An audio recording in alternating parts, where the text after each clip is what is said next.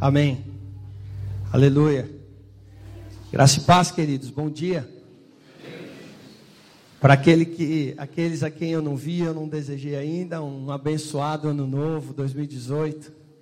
Que seja cheio da presença, da intimidade, da revelação, do conhecimento de Jesus.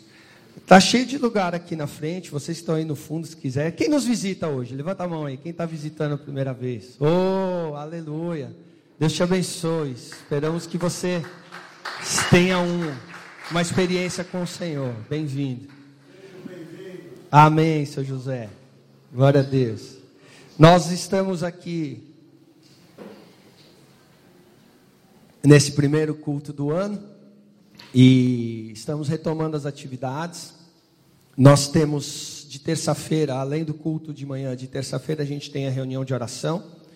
Então, nós, na próxima terça, a gente vai fazer reunião de oração na casa da Vanessa, da Esther. Por enquanto, é Rua Caiubi, 1396, a partir das 8 e meia da noite. Você que pode, quer se juntar a nós, a gente ora uns pelos outros, ora pela igreja, e é uma benção. Nós temos também os grupos de comunhão que a gente chama de GC, que são as reuniões das casas. Essa semana ainda a gente não vai ter. Tem muita gente viajando ainda de fim de ano, festa, mas a partir da outra a gente vai uh, se reunir, tá bom? Então aí você fica em contato, os grupos, mas quem quiser, quem tiver por aqui, quiser se reunir para ler, estudar, orar também, fica à vontade. Né? Como a gente chama é grupo de comunhão, se você quiser só sair para tomar um café, comer uma pizza ou fazer alguma coisa, também você pode fazê-lo. Tá bom? E, e nós estamos aí em vias de mudança de lugar. Estamos aguardando a devolução do contrato assinado pelo advogado para a gente ir lá para Barra Funda. Uh, provavelmente isso aconteça no fim desse mês, se o Senhor permitir. Ajude-nos em oração. Se não, a gente continua aqui. Então, domingo que vem ainda o culto é aqui, provavelmente o próximo também. Mas fique esperto porque a gente está é, em vias de de caminhada, de êxodo aí para um lugar novo, para a terra prometida. Então, se a nuvem mover, a gente vai. Se você chegar aqui e não tiver ninguém, você precisa se é, informar para saber onde a gente vai estar, tá bom? Amém. Queridos, abre a Bíblia comigo em 2 Reis, capítulo 6.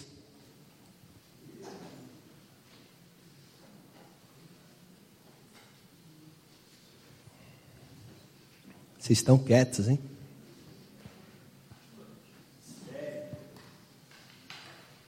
Vocês viram o cabelo novo do Samuel aqui na frente? Fica de pé, Samuel, o pessoal ver você. Oh, por favor, Samuel. Aê! Quem não conhecia o Samuel tinha um cabelão assim, era chamado de samurai também. É, agora sim, virando hominho. Já mandou fotinho para mamãe? Tá orgulhosa, né? Beleza. Vocês acharam aí, segunda Reis? Capítulo 6. Nós vamos ler do versículo 8 em diante. Eu estou lendo na nova versão, a transformadora. Diz assim a palavra de Deus: Quando o rei da Síria estava em guerra contra Israel, consultava seus oficiais e dizia: Posicionaremos nossas tropas em tal lugar. De imediato, o homem de Deus advertia o rei de Israel: Não se aproxime de tal lugar, pois os sírios planejam posicionar suas tropas ali. E o rei de Israel mandava um aviso para o lugar indicado pelo homem de Deus. Várias vezes ele advertiu o rei que ficasse alerta naqueles lugares. Furioso com essa situação, o rei sírio reuniu seus oficiais e perguntou: Qual de vocês anda informando o rei de Israel sobre os meus planos? Ó oh, meu senhor, o rei, não somos nós, respondeu um dos oficiais. Eliseu, o profeta de Israel, revela ao rei de Israel até as palavras que o Senhor diz em seus aposentos. O rei ordenou: Vão e descubra onde ele está, para que eu mande capturá-lo. Então lhe informaram: Eliseu está em Dotã. Assim, certa noite, o rei da Síria mandou um grande exército com muitos carros de guerra e cavalos para cercar a cidade. Na manhã seguinte, o servo do homem de Deus se levantou bem cedo. Ao sair, viu que havia soldados, cavalos e carros de guerra por toda parte. Ai, meu senhor, que faremos agora? exclamou o servo. Não tenha medo, disse Eliseu, pois do nosso lado há muitos mais do que do lado deles. Ou, em outras versões, maiores os que estão conosco do que os que estão com eles. Então Eliseu orou: Ó Senhor, abre os olhos dele para que veja. O Senhor abriu os olhos do servo e ele viu as colinas ao redor de Eliseu cheias de cavalo e carruagens de fogo.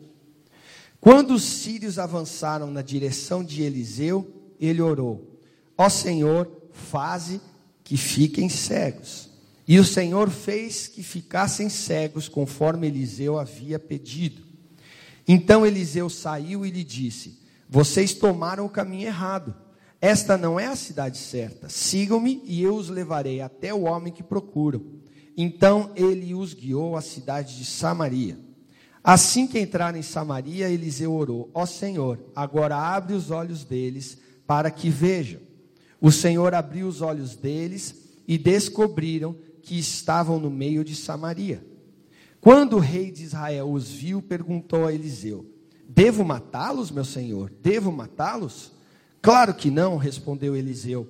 Eles não são prisioneiros que você capturou na batalha.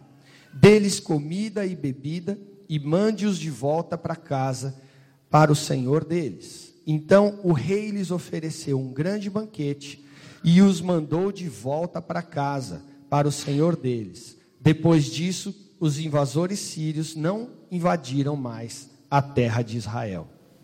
Até aqui. Feche esses olhos, vamos orar mais uma vez. Pai Santo, obrigado pelo que o Senhor já fez, já derramou, já falou aqui nesta manhã. Mas pedimos que o Senhor abra o nosso entendimento, os nossos olhos, os nossos ouvidos, para que contemplemos ao Senhor e ouçamos a Sua palavra. Usa a minha vida e a de cada um aqui e faz com, como te agrada conosco. Queremos mais do Senhor queremos ser apacentados, alimentados, pastoreados por Ti. Esse é o nosso desejo e sabemos que o Senhor o fará, pela fidelidade do Teu sangue, da Tua aliança, do Teu nome e pela consolação do Teu Espírito. Faz isso agora, Paizinho, em nome de Jesus. Amém. Queridos, é interessante o texto, né? Quando a gente para para pensar no mundo antigo, onde as nações guerreavam muito por conquista de terra, para tornar uh, outros reis vassalos, adquirir riqueza e conquistar impérios, a gente vê aí essa história entre a nação síria e o povo de Israel. E os sírios estavam dominando ali, eles uh, já vinham num um tempo de conquista, já tinham conquistado os babilônios, já tinham conquistado é, parte de Israel, já dominava ali a região. E tinha um rei que veio com o propósito de tomar conta do reino de Israel, cuja capital, o reino do norte, era Samaria.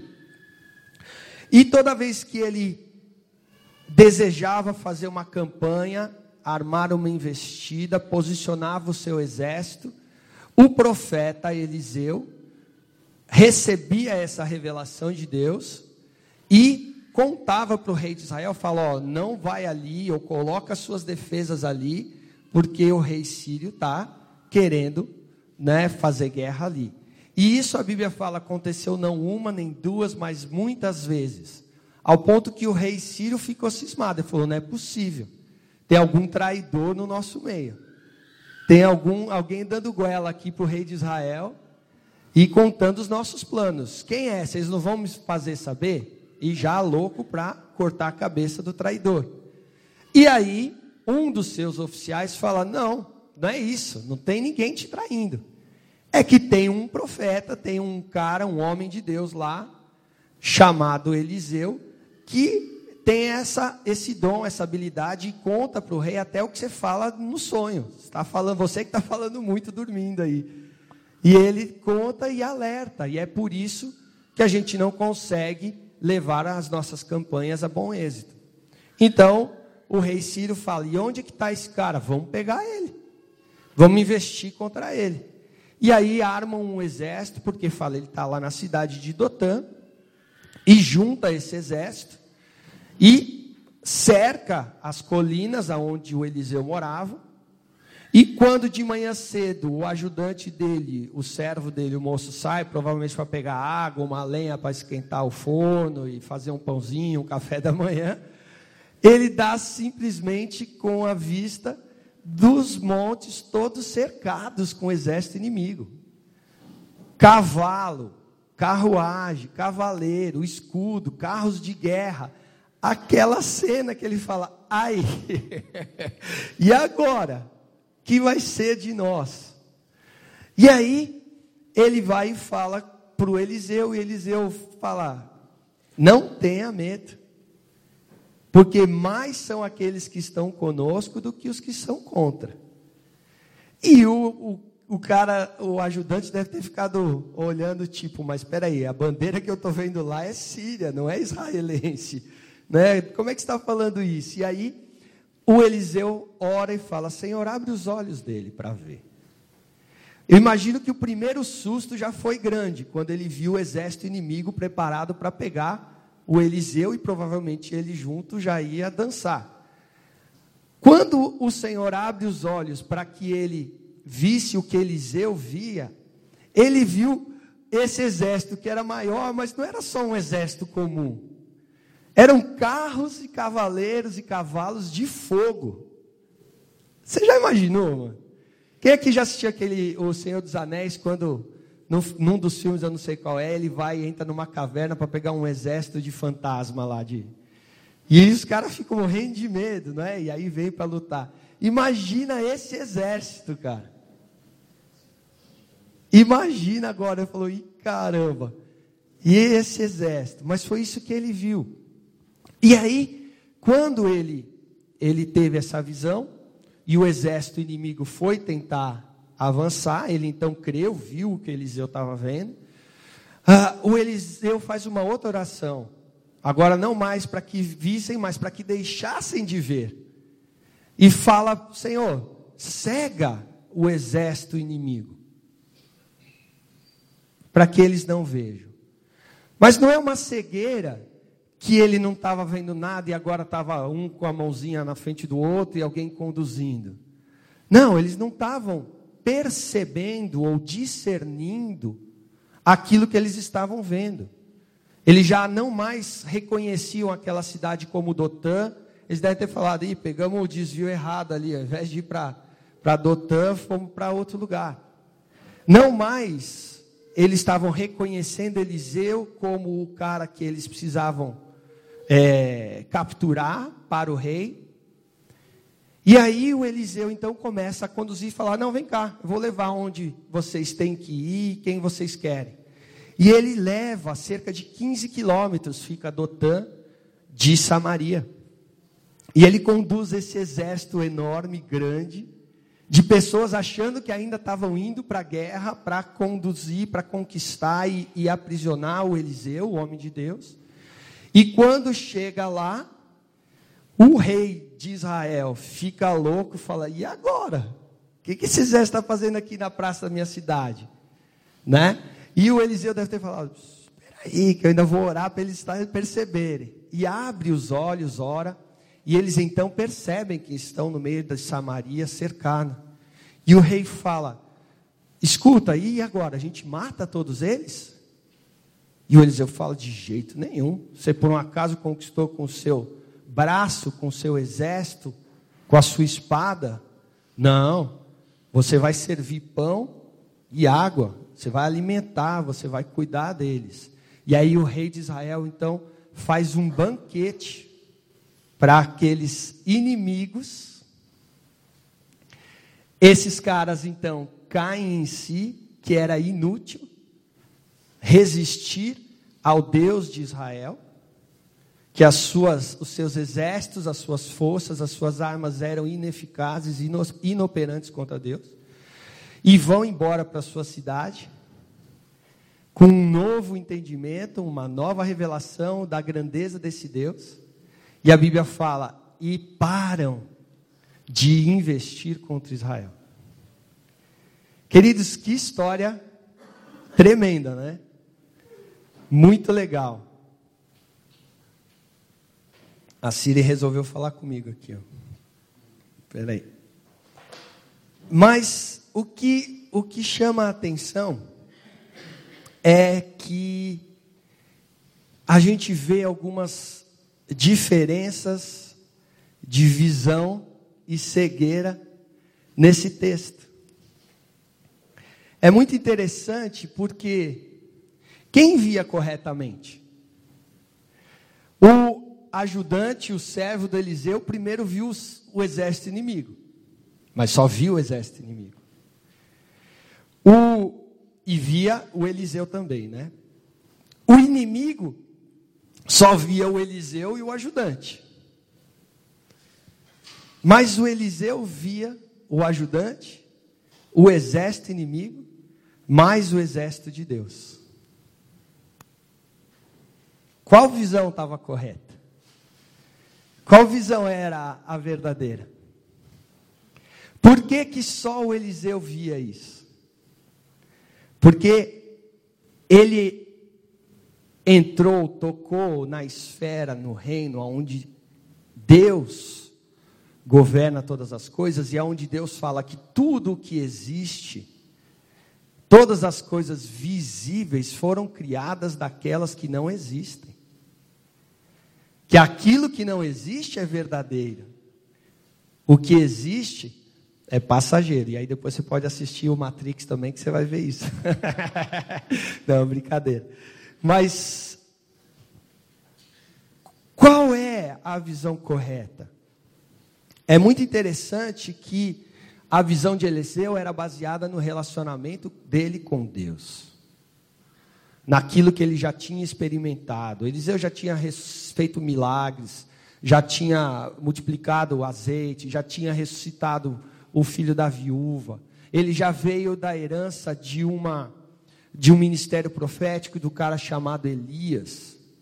E talvez por causa disso, o, o exército Ciro mandou um outro exército para pegar Eliseu, porque quando tentaram pegar Elias, Elias orava e caía fogo do céu, né? E ninguém pegava Elias. O Naamã era um comandante do exército Sírio. O Naamã era um cara que era um general, ficou leproso, e uma das servas que já tinham sido levadas cativas do povo de Israel, trabalhava lá e falou: Ó, oh, tem, um, tem um homem de Deus lá que se ele orar, você vai ficar curado.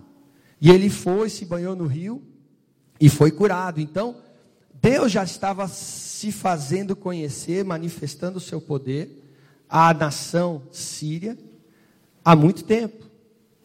E o interessante é Queridos, que a gente percebe por esse texto que se não tivermos a nossa visão alinhada com a visão de Deus, provavelmente a gente está andando numa cegueira espiritual.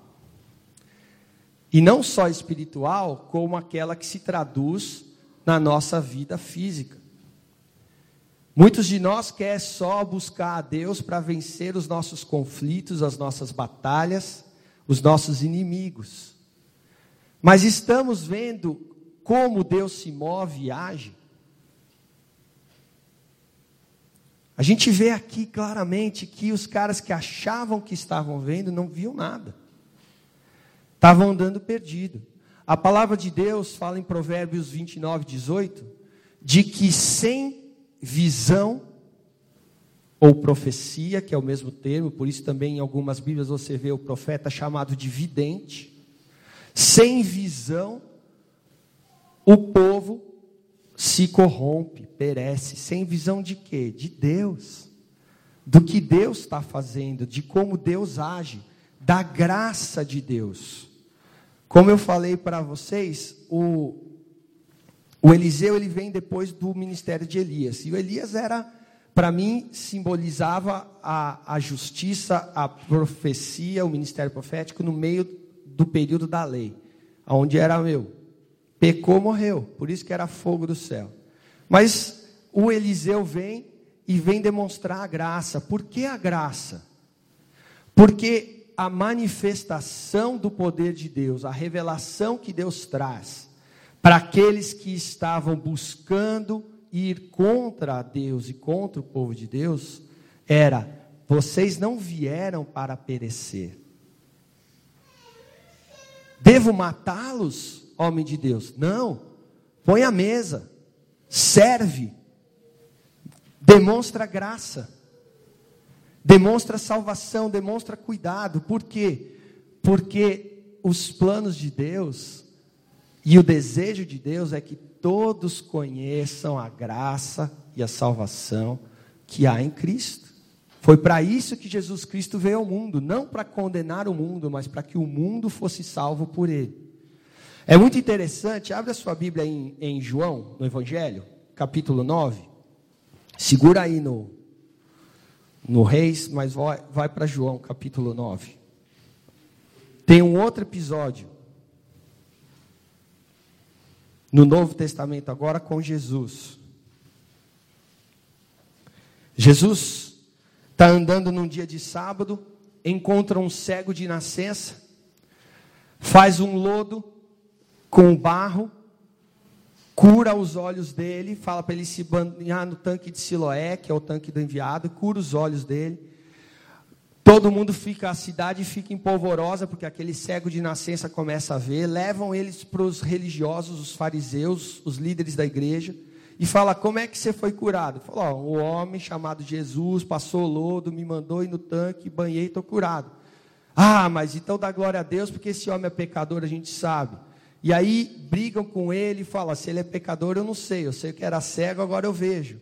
E aí chamam os pais dele porque não acreditam no milagre que Jesus tinha feito.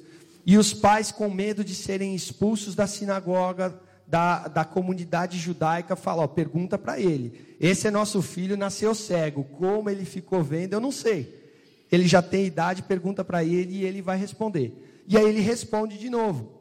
E fala: pô, já falei, vocês não acreditaram, querem que eu fale de novo? Foi Jesus que me é, curou e fez assim. Vocês estão agora querendo ser discípulo deles? E aí ele é escorraçado da igreja. Ah, você nasceu todo em pecado, não sabe nada, é um, é um analfabeto das escrituras e quer ensinar a gente. E expulsaram ele da sinagoga.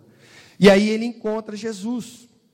Depois disso, que é ali no, no versículo 35. Ele fala: Quando Jesus soube do que havia acontecido, procurou o homem e lhe disse: Você crê no filho do homem, ou filho de Deus, algumas versões? E os que era cego pergunta: Quem é ele, Senhor? Eu quero crer nele. Jesus respondeu: Você ouviu e é este que está falando com você. Sim, Senhor, eu creio, declarou o homem e adorou a Jesus. Então Jesus disse: Eu vim a este mundo para julgar e dar visão aos cegos, e para fazer que os que vêm se tornem cegos. Alguns fariseus que estavam perto ouviram e perguntaram: Você está dizendo que nós somos cegos? E Jesus respondeu: Se vocês fossem cegos, não seriam culpados do seu pecado. Respondeu Jesus. Mas agora a culpa de vocês permanece, pois afirmam que podem ver. Caramba! O que, que é isso que Jesus está falando?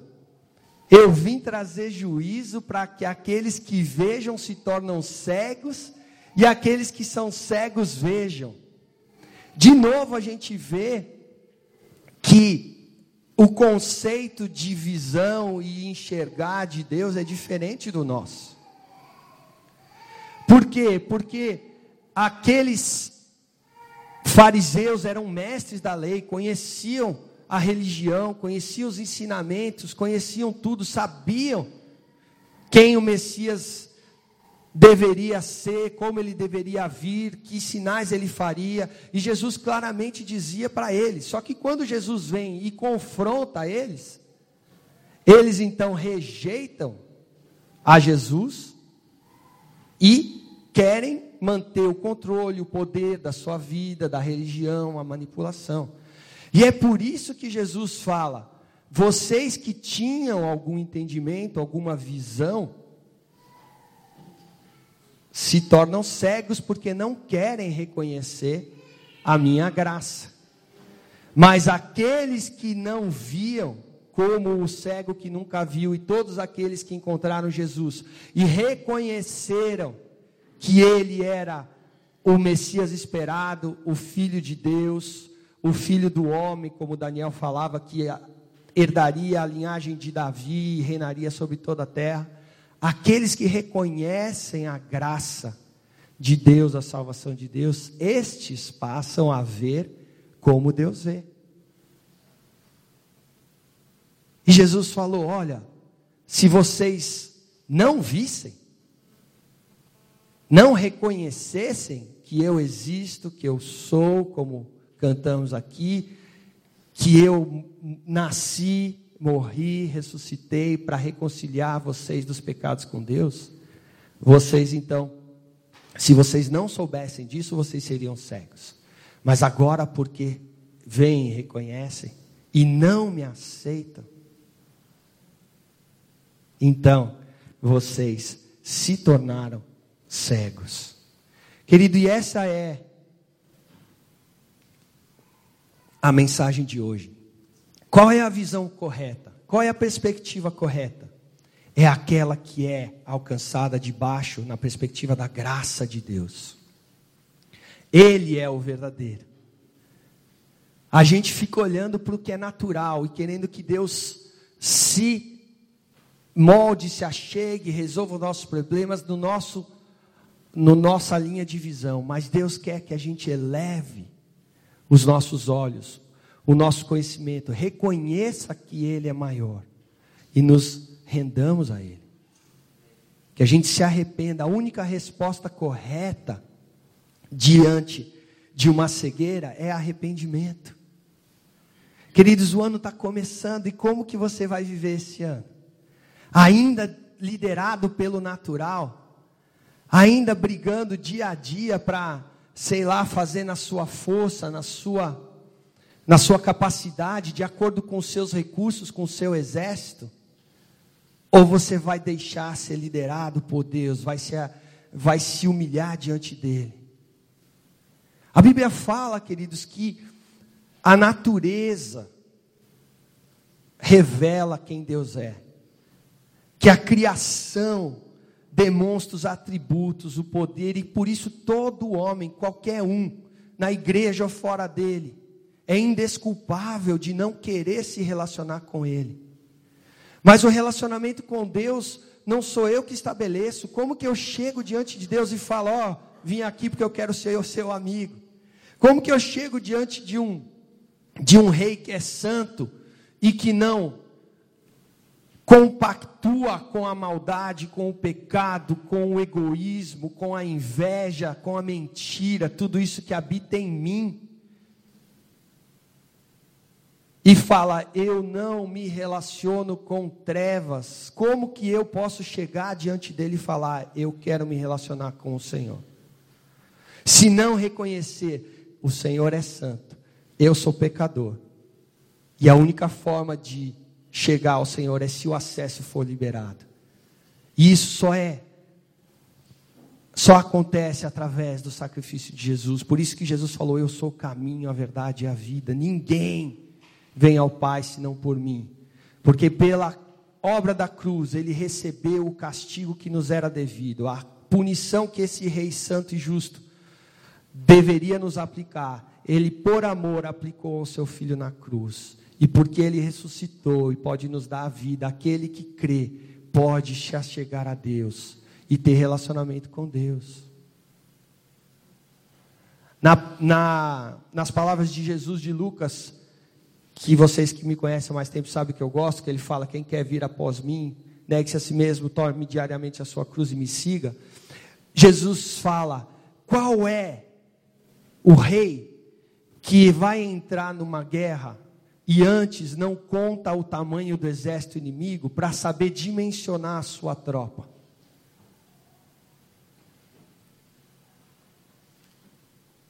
Para ver se você tem um exército suficiente para ganhar a vitória. E aí ele fala: então, conta o custo. Quanto vai te custar para entrar em guerra com Deus? Quem pode resistir a Deus? Ninguém. E ele fala: é por isso que vai te custar tudo. Por isso que vai custar toda a sua vida, todo o seu recurso, todos os seus planos, todo o seu futuro. Vai custar sua rendição, porque ninguém pode resistir a Deus, que é todo poderoso. E dessa mesma forma, ninguém pode vê-lo ou conviver com ele, ou viver os planos dele, se não for pela justificação da graça. Por isso que a gente precisa saber, Senhor, como é que eu estou andando? Eu estou cego ou eu estou vendo? A resposta é: você tem sido convencido dos seus pecados? Você tem sido convencido que precisa mais de Deus? Você tem sido convencido que você precisa amar como Ele ensinou, a Deus sobre todas as coisas e ao próximo como a ti mesmo? Você tem sido convencido que precisa abandonar práticas que são contrárias à vontade de Deus? Esse é o primeiro passo para ver corretamente. Mas além de ser convencido, você precisa se arrepender, abrir mão dessas coisas, para que você receba a graça. Não é para que você seja destruído. Você não foi conduzido a este ponto para entender esta revelação, para que você seja destruído, mas você foi conduzido a este ponto para reconhecer que você precisa da graça de Deus. E se você reconhecer esta graça, então você vai ver porque isso foi o que Jesus falou. Eu vim para trazer juízo, para falar se o que você vê é verdadeiro ou é falso, se é completo ou é incompleto, para que você veja quem eu sou. E você receba esta graça para andar comigo. Queridos, como é maravilhoso andarmos com o Senhor.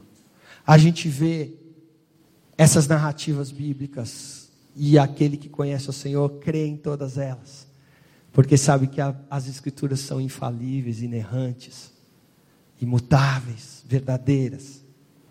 E a Bíblia fala que é a mesma coisa. O que aconteceu com Eliseu e esse exército sírio acontece conosco hoje.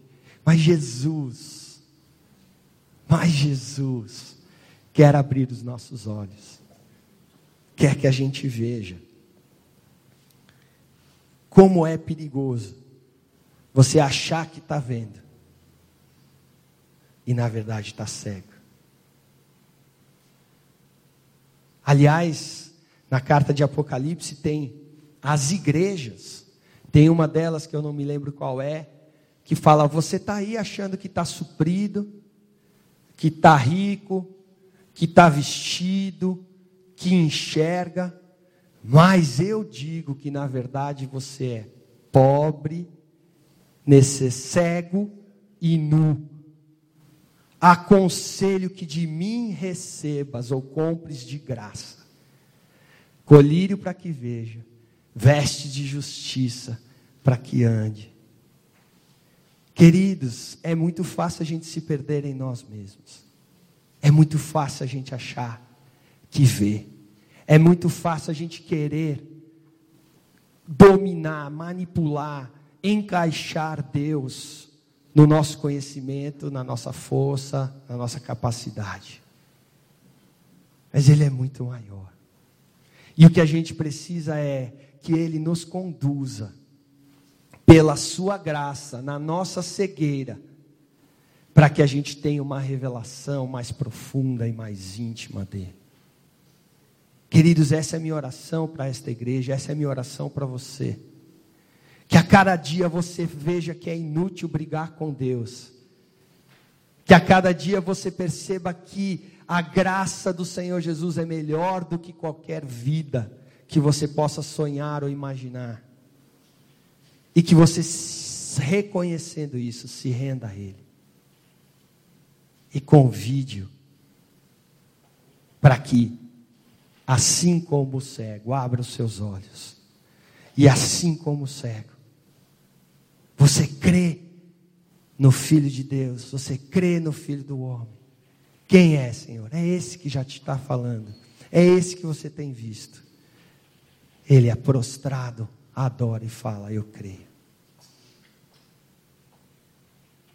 Queridos, como está a sua perspectiva e a sua visão para 2018?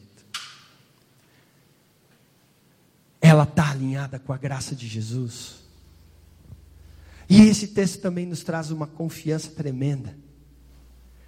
Porque assim como a gente viu que o Senhor não usou toda a circunstância para destruir o exército sírio, mas tudo contribuiu e colaborou para que eles tivessem uma revelação da grandeza e da graça de Deus.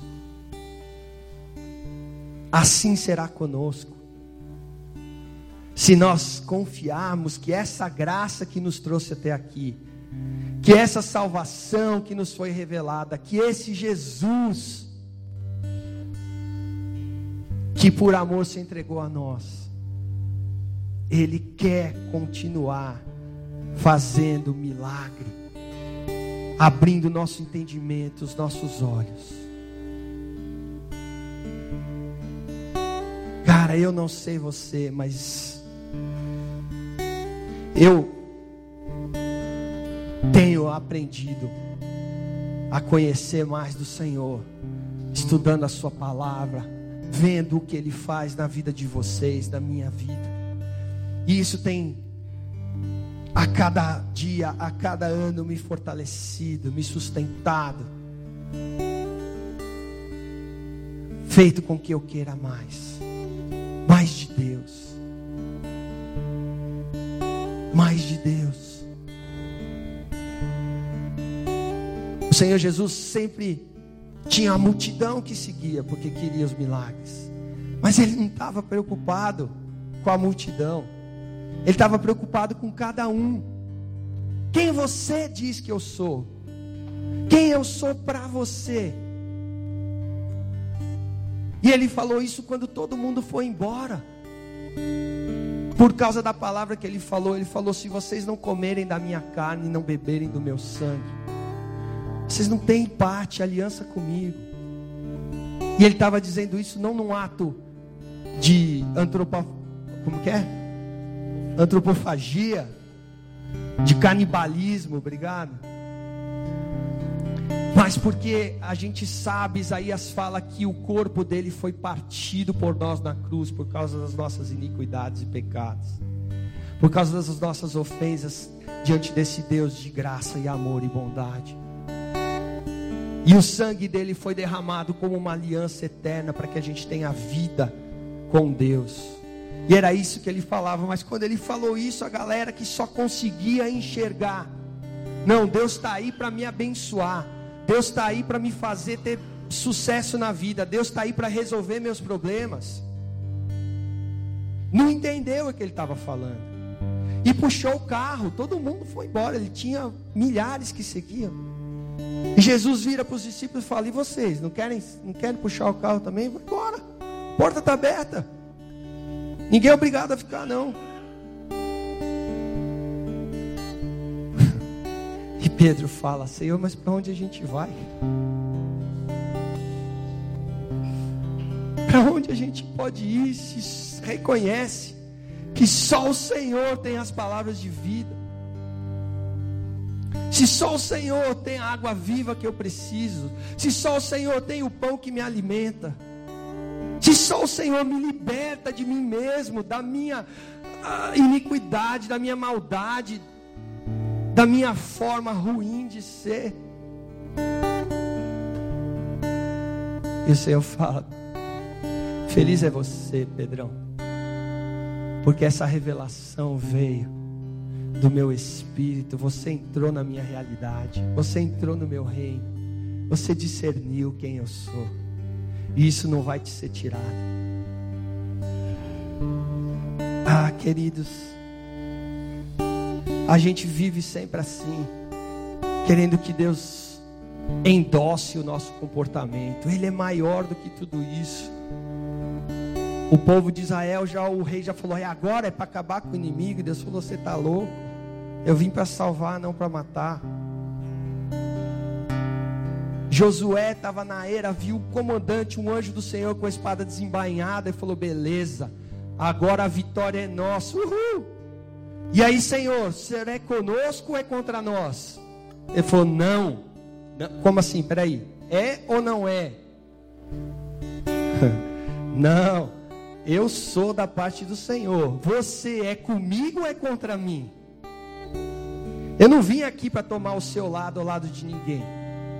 Eu vim aqui para convidar você para tomar o meu lado.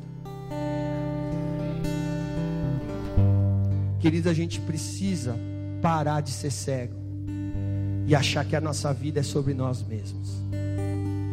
A nossa vida é para termos comunhão. Jesus falou: Essa é a vida eterna, que te conheçam a ti, o único verdadeiro Deus, e ao seu Filho a quem entregaste por amor ao mundo. Essa é a verdadeira vida.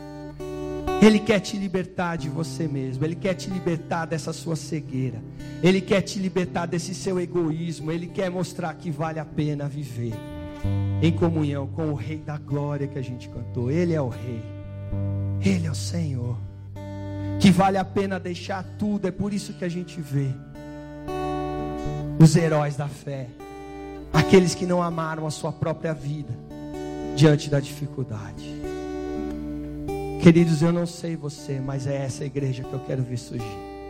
Que não ama a sua própria vida, que ama a Deus acima de todas as coisas e ao próximo, que manifesta a graça de Jesus Cristo, que diariamente tira, remove os véus da ignorância, da cegueira, do egoísmo, do individualismo, da satisfação pessoal, para honrar aquele que é digno, que é santo. Queridos, é só na perspectiva da graça que a sua vida vai estar alinhada. Esse é o primeiro culto do ano. Alinha seu coração com o dele. Fala para ele, Senhor, eu não quero mais ser cego.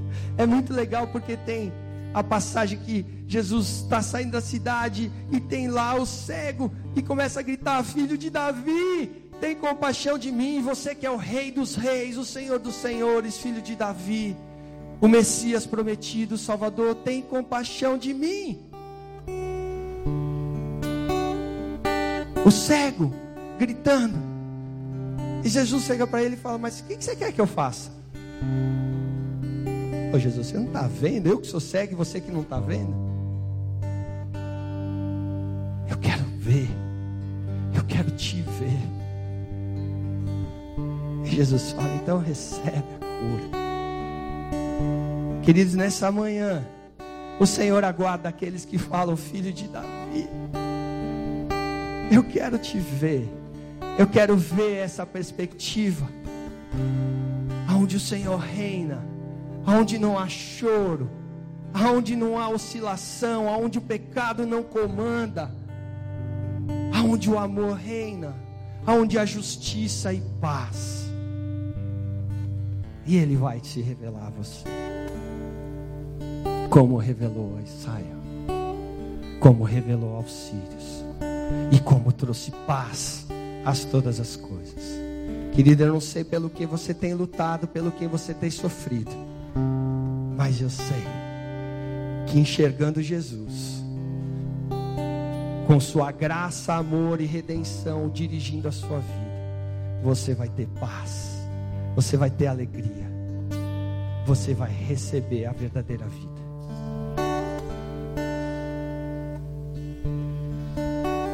Eu oro para que você veja para que você veja Jesus.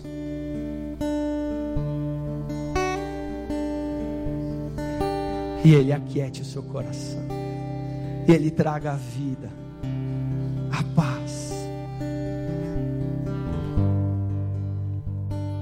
Fecha seus olhos.